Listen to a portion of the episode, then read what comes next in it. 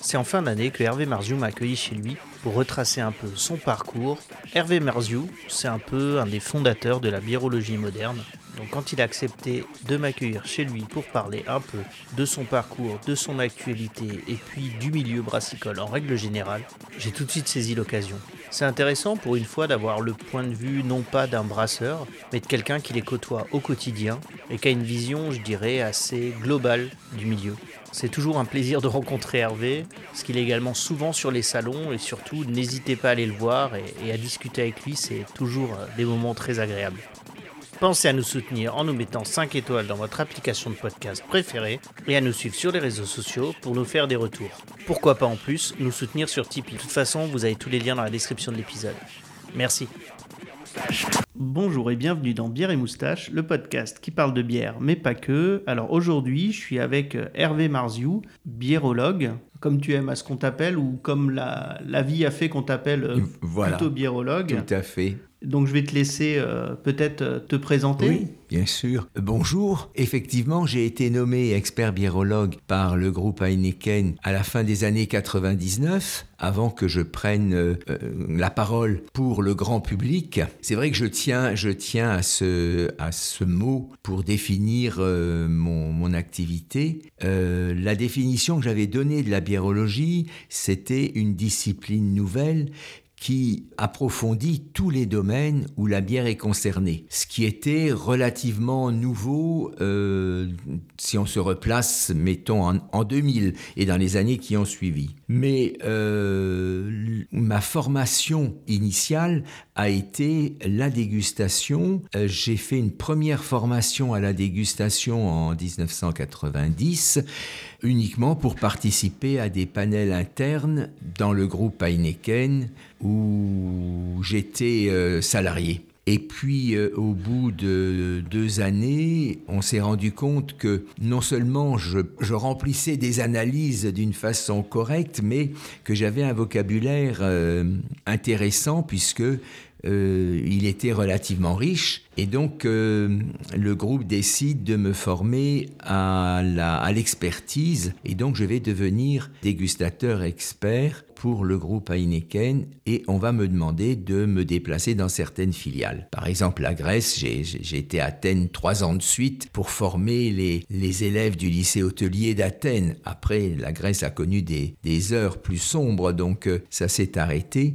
Mais on a développé comme ça la biérologie en Italie, euh, en, Espagne. Et puis, à un moment donné, donc, euh, le groupe Heineken a encore plus misé sur moi en m'envoyant faire un diplôme de troisième cycle aux hautes études du goût. C'était un organisme qui était rattaché à la faculté des sciences à l'université de Reims. Donc, à partir de, de 2000, je suis, je suis biérologue. Et je vais, euh, je dirais, travailler surtout sur la dégustation. Elisabeth Pierre, qui démarre au même moment, peut-être même avant moi, va plutôt axer au départ, parce qu'elle elle sera aussi sur la totalité du- des domaines de la biérologie, elle va l'axer sur les accords bière aimés. Chez Heineken, Oui. tu avais un poste unique en fait. Il y a personne d'autre qui avait les, je dirais les mêmes, euh, les mêmes fonctions que toi au, sein de toute l'entreprise. Alors, chez Heineken, on avait effectivement des panélistes, des dégustateurs de bière qui faisaient partie des panels internes, qui étaient donc, euh, je dirais, et on avait bien entendu euh, un service d'études qui faisait travailler des panélistes externes. Quand euh, le groupe nous a formés en 90, on, gardait son poste. On prenait simplement l'engagement avec son chef de service que on allait dégager quelques, quelques heures dans, par quinzaine euh, pour participer à ces, à ces panels internes. Ensuite, effectivement, on va créer un poste, euh, un poste pour moi auprès de la direction client-consommateur qui va me permettre effectivement d'avoir tout le temps qu'il me faut pour me consacrer. Alors moi, au départ, ce que j'ai voulu me consacrer à l'acte de consommation de la bière, et euh, ça m'a donné effectivement la possibilité aussi de trouver dans mon organisation et à la demande du groupe Heineken de pouvoir me libérer pour aller, euh, bah, par exemple, dans certaines filiales. Euh, le poste définitif qui a été celui appelé expert biérologue, là j'ai été rattaché à la direction de la communication puisque c'était destiné au grand public. Alors quand je dis grand public, mes trois premières cibles euh, en 2000, ça a été pour un tiers, je dirais, les médias. Un autre tiers, ça a été euh, nos prescripteurs. Et comme c'était tellement nouveau, euh, je dirais que personne nous attendait. Donc on a commencé par les futurs prescripteurs et donc je me suis tourné vers les lycées hôteliers. La bière était au programme. On s'est rendu compte que bah, elle était plus ou moins bien enseignée et donc les professeurs m'attendaient euh, d'une façon très très joviale, je dirais, pour venir donner euh, tout ce que j'avais à transmettre au niveau, au niveau de la bière, à tel point que j'avais affecté un tiers de mon emploi du temps et qu'à un moment donné, dès 2003, dès 2004, on s'est rendu compte que je ne pouvais pas répondre à toutes les demandes et on ne voulait pas désatisfaire les attentes, donc on m'a demandé de créer un concours pour les élèves des lycées hôteliers. Donc ce concours a été mis en place en 2005. Il était donc entièrement sponsorisé par euh, le groupe Heineken et euh, depuis trois ans, c'est Brasseurs de France, l'association Brasseurs de France, qui a pris en main ce, concours pour lequel je suis toujours président. Donc ça c'était le c'était mon deuxième tiers et puis le troisième tiers, bah, c'était en interne former euh, former le maximum de personnes et notamment nos commerciaux, de façon à, ce que la bière ne soit plus vendue uniquement que par son prix, ses remises, euh, oui, ces événements, mais aussi pour le produit lui-même. Donc voilà, le départ, je dirais, de la biérologie. Pour moi, la biérologie reste tout de même la clé de voûte par la dégustation. Euh, les, brasseurs que, les brasseurs que je forme euh, ou les brasseurs que je rencontre sont d'accord avec moi. Ils peuvent être très bons brasseurs, ils peuvent élaborer de très bonnes bières, mais si cette bière au moment de sa dégustation vis-à-vis -vis des consommateurs, ne trouve pas l'engouement qui fait qu'on va l'acheter, eh bien, ils vont être obligés de, je dirais, bah, de, revoir leurs recettes. L'exemple que je donne, c'est par exemple la quadruple IPA. Ça a été un défi euh, de faire une double IPA, une triple IPA, mais quand la quadruple IPA est arrivée sur le marché, elle n'a pas véritablement trouvé, euh, je dirais, son, potentiel de consommateur. Les geeks, bien sûr, ont, voulu goûter, donc euh, je reste sur cette idée que la dégustation. Maintenant, la, dégustation me permet aussi, quand certains brasseurs me le demandent, d'optimiser leurs recettes telle qu'ils la veulent, telle qu'ils veulent que la bière soit élaborée. Des fois, il suffit simplement de, revoir le mélange de, de malt d'orge de, ou, ou l'assemblage des céréales, ou bien euh, de, de, reprendre un autre houblon. Voilà, donc il y a énormément de choses que l'on va pouvoir déterminer par la dégustation quel moment tu vas réellement basculer? Parce que voilà, tu étais dans le groupe Heineken. Heineken, on sait qu'en général, dans la bière craft, ils sont pas forcément, euh, pas, tout. pas forcément bien vus. Et euh, à quel moment tu, euh, je dirais, bah, tu, tu bascules dans la bière craft? Comment ça arrive? Tout à fait. Alors, la, chance que j'ai eue, c'est que j'ai eu cette prémonition de la bière craft, puisque dans mon contrat expert biérologue, il y a deux paragraphes auxquels je tenais. C'était la possibilité de travailler avec les, brasseurs artisanaux. Et notamment, chaque fois que j'étais dans un lycée hôtelier, j'emmenais les élèves chez le brasseur artisanal proche du lycée. Ça, c'est une première chose. Donc, dès 2000, je, me suis constitué un réseau de, de brasseurs. Euh, alors, effectivement, certains, euh, je vais même les citer, la brasserie des Garrigues, par exemple, à Sommières dans le Gard, à partir du moment où j'avais une étiquette à Heineken, n'avait absolument pas envie de, me, de m'avoir sur le dos. Mais en même temps, j'étais tellement en admiration devant la volonté qu'ils avaient d'élaborer des bières, comme ils disaient, nous ne proposons que les bières que nous aimons, et ces bières sont très amères alors qu'on était loin d'aimer l'amertume au début des années 2000. La deuxième chose, c'est que euh, j'ai eu la chance, tout à fait par hasard, dans les années, euh, ça devait être dans les années 86-87, je suis de passage à Morlaix et une des personnes que je rencontre à Morlaix me dit mais vous qui êtes dans la bière, je vais vous faire goûter quelque chose qui se fait à Morlaix. Mais ce monsieur disait c'est pas de la bière parce que lui il était habitué à boire une bière blonde, voilà de désaltération et je reconnais dans cette première corève que j'avais bu, un style tout à fait particulier de bière anglaise.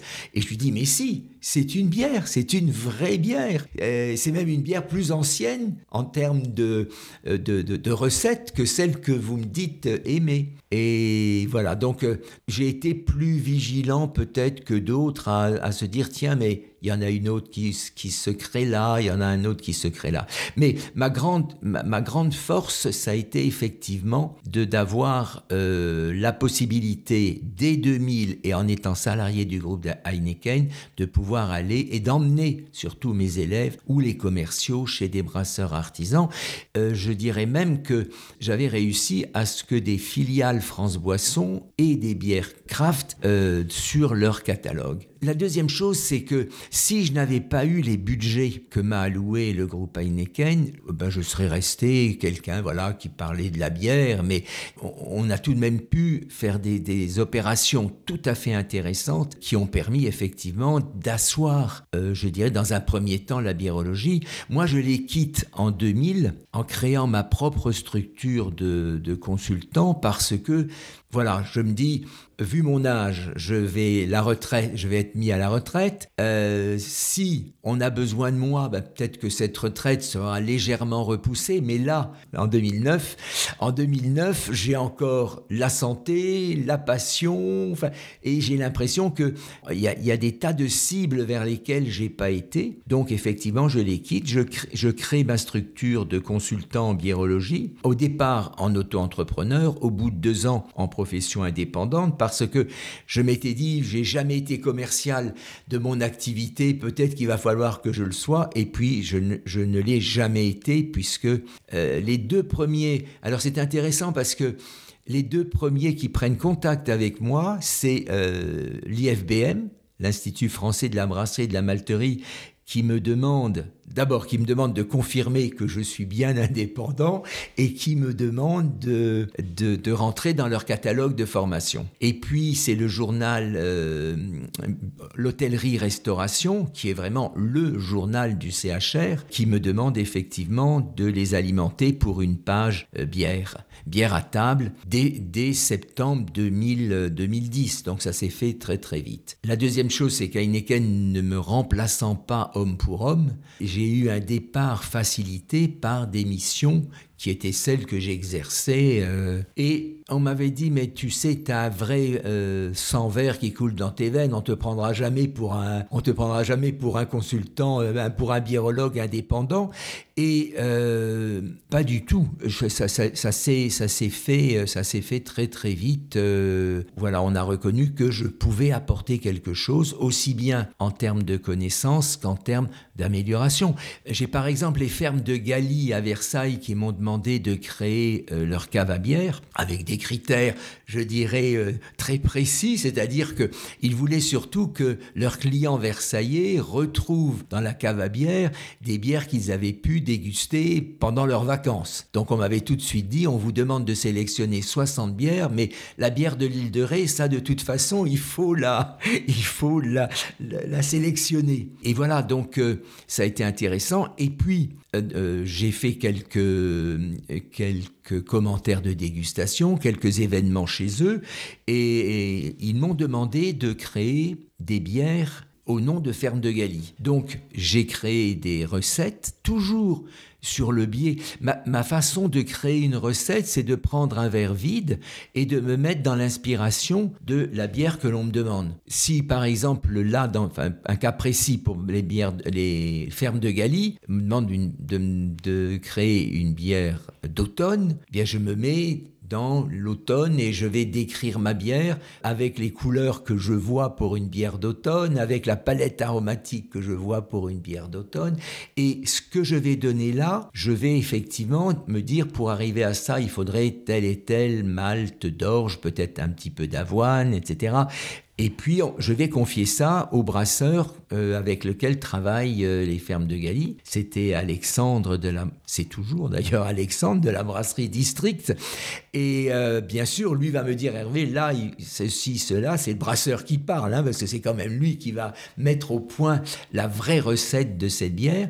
Et voilà, c'est ce travail que nous avons fait alors avec un cahier des charges, avec mon inspiration dégustation et avec l'excellent brasseur qu'est Alexandre, on a fait comme ça pas mal de recettes de bière qui ont eu du succès. C'est important de le dire pour les futurs, les futurs biérologues, puisqu'actuellement on forme de futurs biérologues. Donc aujourd'hui, finalement, ton activité s'articule en trois parties. Tu vas avoir ben, la partie, euh, je dirais, consulting, où tu vas euh, développer des recettes pour des brasseries, développer des gammes euh, pour des cavistes. Tu vas avoir une partie aussi enseignement. et également, voilà, et, aussi une partie, je dirais, entre guillemets, dégustation, où tu vas apprendre finalement aux gens, euh, est-ce qu'on reste pas dans l'enseignement, mais une partie vraiment dégustation. Oui. événementiel. Voilà, événementiel. tout à fait, tout à fait, tout à fait.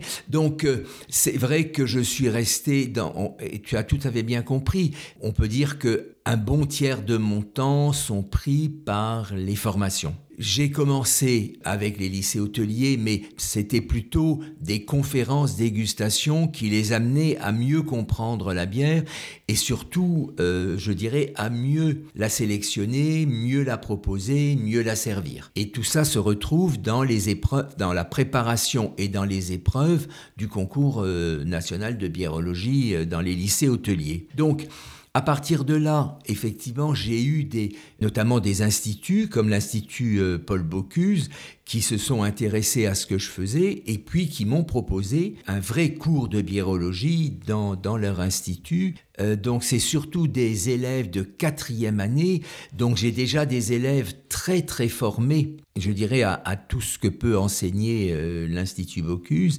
Et euh, ils ont été satisfaits, je dirais, de ces premiers cours, puisque voilà, mon, mon cours de biologie à l'Institut Bocuse se poursuit. Il a été ensuite demandé par euh, l'Institut Vatel à Bordeaux, par l'Université de Cergy-Pontoise, là où je fais plutôt des formations courtes. On s'est par exemple rendu compte que les touristes, les touristes notamment des touristes comme les touristes euh, américains, mais aussi les touristes chinois qui ont la possibilité de descendre dans la dans l'hôtellerie de luxe, étaient déçus de ne pas pouvoir goûter des bières artisanales françaises. Et donc, euh, j'ai une formation courte pour former euh, les salariés de, ces grands groupes. Et puis aussi, puisque à l'université de Cergy-Pontoise, je suis rattaché au pôle, de, au pôle gastronomie, également pour la, la restauration gastronomique, voire aussi tout simplement bistronomique. Et là, il y a encore de très grandes avancées à faire parce que on n'a pas véritablement euh, tout un, guide Michelin qui nous dit dans tel et tel restaurant vous serez accueilli euh, par la bière. Hein, on commence, on commence à avoir des demandes, mais disons qu'on est, on est loin de.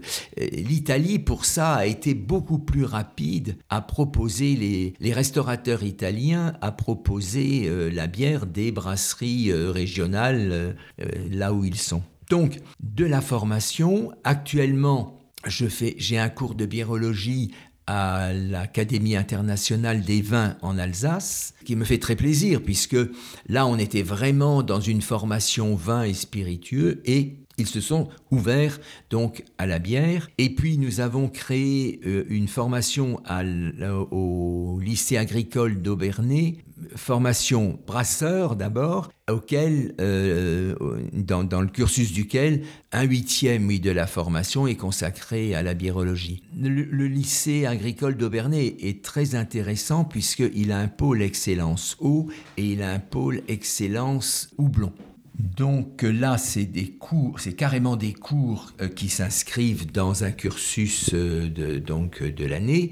Et puis il y, a, des formations qui sont faites à la demande. Par exemple, à l'Institut français de la brasserie, euh, j'ai des chambres de commerce qui s'adressent à l'IFBM pour me demander donc des, formations ad hoc. Par exemple, à Périgueux, c'était euh, tous les propriétaires de cafés, hôtels, restaurants se plaignent du turnover important qu'il y avait et donc ils ont souhaité effectivement une formation pour que ces jeunes comprennent l'intérêt qu'il y avait euh, dans leur métier la façon dont on reçoit le client, dont on propose, dont on sert, euh, d'autant plus que c'est un métier qui a une reconnaissance immédiate et c'est très important parce que si effectivement vous avez répondu aux attentes du, client, que vous les avez bien servis, eh bien ils vont immédiatement vous remercier, vous adresser un sourire, etc. Vous avez des, journées où vous pouvez vous dire ben, j'ai vraiment bien fait mon métier et c'est valorisant. Donc des formations euh, tout à fait particulière en fonction de la demande qui peut être, qui peut être faite. Et puis, à côté, à côté de ça, vous avez effectivement l'événementiel. L'événementiel qui, euh, euh, par exemple, là, je reviens du salon Made in France de, qui s'est tenu à Lille euh, vendredi, samedi, dimanche du premier week-end de décembre, où effectivement, vous vous rendez compte qu'il y a encore énormément je dirais, d'informations à donner alors qu'on est au cœur même d'une des plus grandes régions brassicoles historiques. Et que euh, vous avez effectivement, par exemple, des femmes qui n'ont encore pas goûté une bière brune ou une bière noire. Et quand on les amène, je dirais, par euh, la, dégustation à, leur faire goûter, elles sont étonnées et elles disent mais c'est ça une bière noire. Et voilà et elles vont y revenir certainement. Ou bien euh, donner à grignoter un accord pour se rendre compte que par exemple avec euh, avec avec les bières à l'apéritif il y a une dimension qu'on n'a pas sauf si on prend une gauze. Mais bon c'est pas tout le monde qui euh, qui va prendre une gauze à l'apéritif. Ben simplement d'apporter la, la la saveur salée en bouche et d'avoir quelque chose qui est complètement euh, satisfaisant au niveau du sens du goût. Il y a tous ces salons, tous ces salons bières. Alors c'est vrai qu'avec le avec le, comment le, virus, j'ai moins de salons ces deux dernières années, mais disons que j'avais accepté bénévolement de, de me rendre dans les premier salon pour soutenir ou bien l'association euh, qui crée le salon ou bien donc euh, on, a vu effectivement la, richesse que cela pouvait apporter de réunir des brasseurs régionaux à, un salon bière et de pouvoir transmettre je dirais pas mal de pas mal de connaissances et de trouver un, vrai intérêt à, ces événements. Alors autrement ce sont des événements qui peuvent être liés là dans les périodes de Noël Bien sûr, ça sera peut-être pas le cas cette année 2021, euh, mais euh, des sociétés qui, veulent avoir un repas de Noël euh, avec la, totalité de leur staff. Et ce repas de Noël, ben, on l'inscrit, je dirais, avec des, accompagnements bières et, et, bien entendu, je les commente pendant le repas. À côté de ces événements, de, ces, oui, de cet événementiel, euh, il y a la troisième partie qui est, qui est donc le consulting, le consulting pur et dur, je vais dire. Là, ça dépend. J'ai des, des sociétés euh, importantes qui vont effectivement me demander d'approfondir des dossiers euh, sur leurs problématiques. ça peut être, par exemple, actuellement, je travaille sur la possibilité de, création d'un musée de la bière. Euh, ça peut être euh, sur euh, comment envisager la transformation d'une friche en introduisant la, notion de pourquoi pas une brasserie artisanale, pourquoi pas un brew pub, pourquoi pas une animation euh, régulière autour de, la biérologie. Ça peut être aussi euh, des, des, consultings liés directement à un nouveau produit. Il y, a, effectivement une marge très très importante à partir du moment où euh, voilà, le biérologue peut apporter quelque chose. Je pense que aujourd'hui, nous sommes un certain nombre à pouvoir répondre à, à, ces demandes et effectivement apporter une vraie plus-value. Et justement, avec cette vision, je dirais, globale du, euh, du milieu, de par les, tes différents champs d'action, tu as dû observer, une, je dirais, une évolution euh, des mentalités euh, autour de la bière, et je pense une, même une grosse accélération ces, ces dernières années. Quel, quel regard tu portes par rapport à ça, et comment tu vois bah, l'avenir de, l'avenir de la filière? Tout à fait.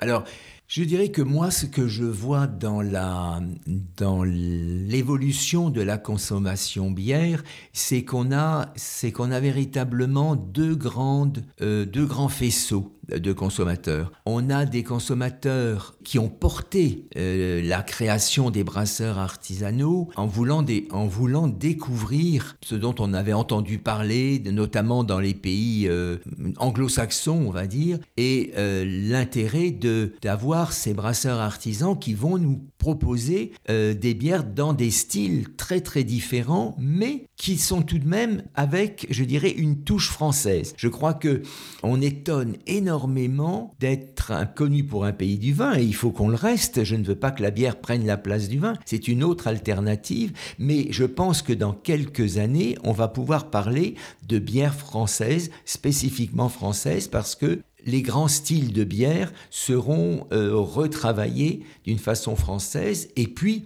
aussi bière de terroir. Petit à petit, on a des, des brasseurs qui puisent l'eau là où ils sont, ont l'orge qui pousse ben, encore une fois, là où ils sont, qui ont créé leur propre houblonnière. Donc, euh, petit à petit, il y en a même qui font des recherches de levure euh, endogène. Enfin, donc, euh, quelque part, on va effectivement avoir là une, une, poussée très très importante et très intéressante. Et puis en même temps, pour moi, la le deuxième faisceau, c'est des consommateurs qui, en ayant essayé de, goûter à certaines nouvelles euh, spécialités, se renforcent sur ce qu'ils aiment.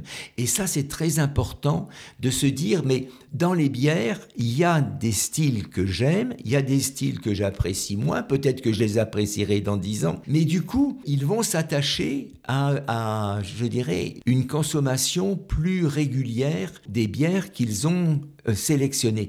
Et dans ces bières-là, on a notamment un retour à la pils. On a véritablement un retour à la pils à la fois en demande et puis surtout à nos brasseurs artisans qui sont d'abord partis sur, bien entendu, des bières de fermentation haute parce qu'elles n'existaient plus sur le marché et il fallait les faire découvrir. Mais nous avons euh, aujourd'hui des brasseurs artisanaux qui nous font d'excellentes pils et des pils appréciées. Donc, au niveau de ces personnes-là, il y a des découvertes qui sont faites et qui s'ancrent dans une consommation, euh, je vais dire, euh, régulière, approuvée.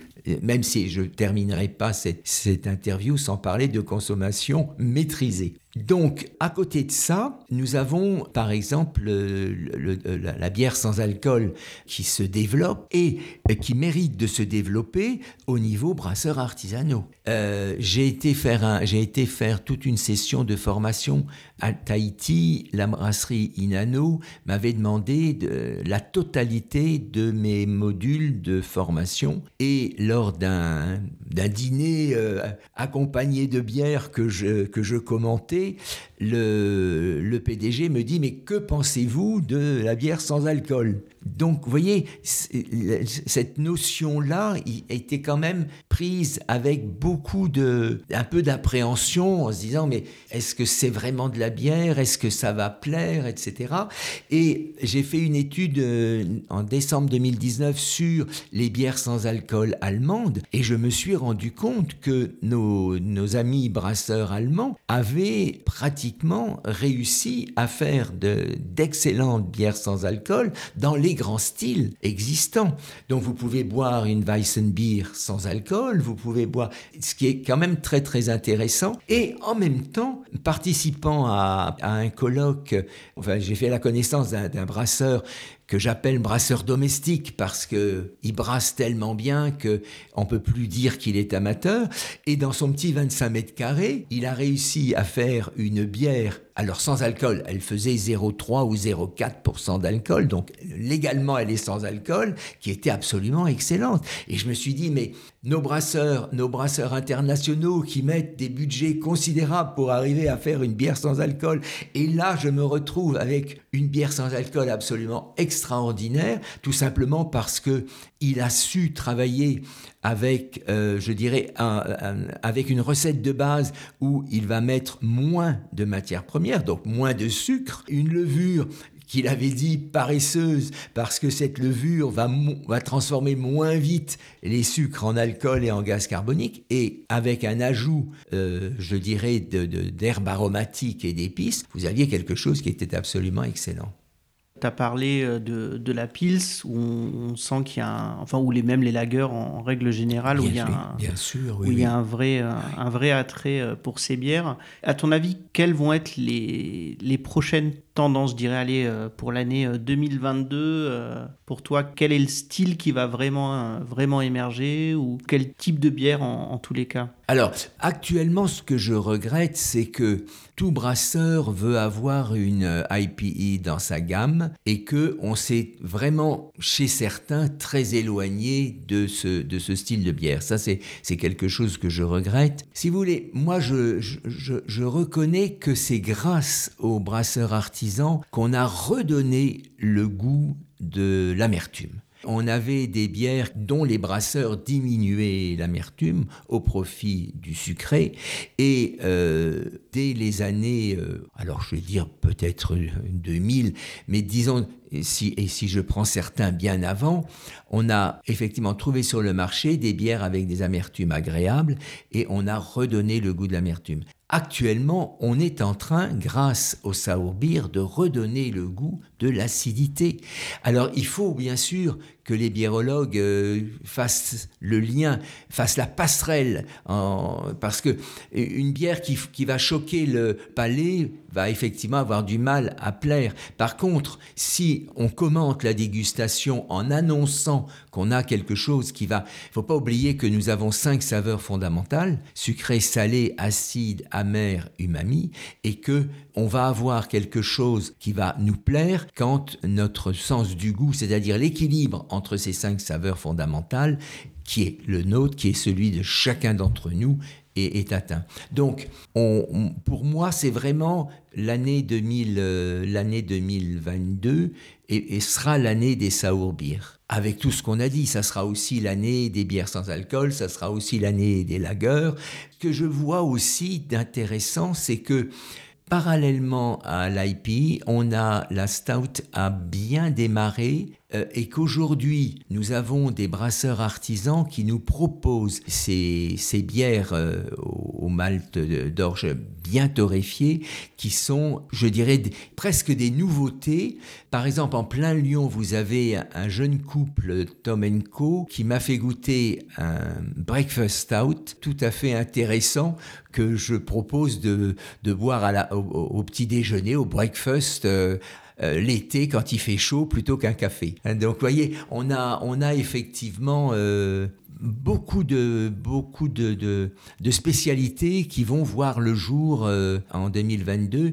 Ce que je trouve intéressant, c'est qu'il y a véritablement un engouement à découvrir la bière. Et j'engage euh, les brasseurs dans leur boutique de brasserie de savoir parler de leur bière autrement que de décrire comment ils la font. Et j'encourage effectivement ceux qui veulent se lancer dans la biérologie à avoir le souci de se mettre à la, à la portée des personnes qui les écoutent. Quand on a un groupe en face de soi, on va toujours trouver quelqu'un bah, qui connaît rien à la bière et quelqu'un qui en connaît peut-être plus que vous.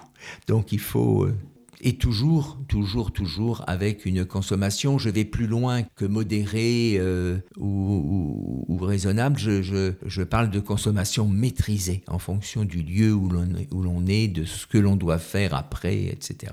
Donc euh, découverte de la bière, donc ça veut dire que tu œuvres peut-être aussi un peu à, ce qu'on est euh, dans des grandes tables, ou en tout, même pas forcément dans des grandes tables, mais en tout cas que euh, au restaurant on puisse avoir une offre de, de bière artisanale, parce que ça fait ça, pêche souvent, même dans des restaurants justement qui sont plutôt soit en bistronomie, pas forcément en gastronomie, mais des choses un peu un peu plus recherchées. Malheureusement, souvent on va encore avoir, bah, ça va être la bière industrielle locale finalement. Tout à fait. Alors là, effectivement, on a, on a une grande marge encore euh, à, parcourir parce que, alors, ce que je trouve très intéressant, c'est dans les derniers, dans les derniers grands chefs que j'ai rencontrés, c'est qu'ils sont conscients qu'il y a une demande de la part des touristes. Alors, bien sûr, encore une fois, avec les confinements, les, difficultés, etc., on va peut-être avoir un petit palier, mais euh, j'ai vu comme ça des, des chefs euh, se rapprocher de, de brasseurs de leur région en disant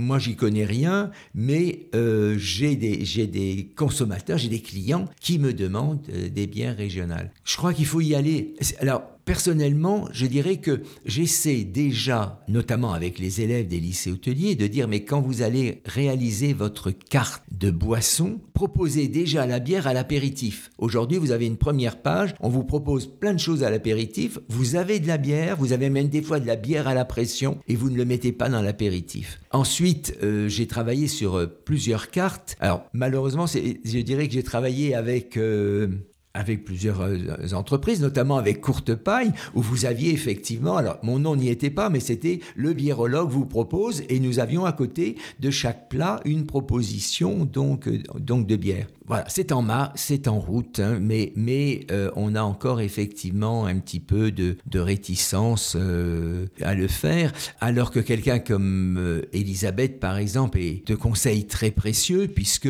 à la fois sur tout ce qu'on peut je dirais, avoir comme mets ou comme fromage, eh bien, euh, on va pouvoir proposer, euh, comme elle le fait, des, bières, des bières intéressantes. Si aujourd'hui on a envie de te contacter pour bénéficier de tes services, c'est quoi le plus simple? Bah, Le plus simple, c'est effectivement de, de me téléphoner ou de m'écrire. Euh, par téléphone. Sachez quand même que mon téléphone est très souvent fermé puisque je prends la parole. Je dirais, en 2019, quand je dis je prends la parole, c'est au minimum pendant deux heures. Et en 2019, j'ai donc pris la parole 202 fois. Donc vous voyez que c'est très... Et que parfois, eh bien, je commence mon cours à 8h30 et puis euh, voilà, il se termine qu'en fin de, journée. Donc, euh, mais avec plaisir, tout à fait. il ne faut pas hésiter à prendre un conseil ou c'est important. Je vais presque dire, euh, en m'excusant auprès de mon épouse, que j'ai donné ma vie à la biérologie. Alors, allons-y. Parfait. Bah, en, tous les cas, Hervé, je te remercie euh, de m'avoir accueilli aujourd'hui et puis bah, au, plaisir de se recroiser euh, sur, sur divers événements régionaux. Comme nous l'avons déjà fait. Exactement. Voilà. Merci beaucoup, Benoît. Et puis merci, merci à vous de nous avoir écoutés jusqu'au bout et au plaisir de vous entendre ou de vous retrouver.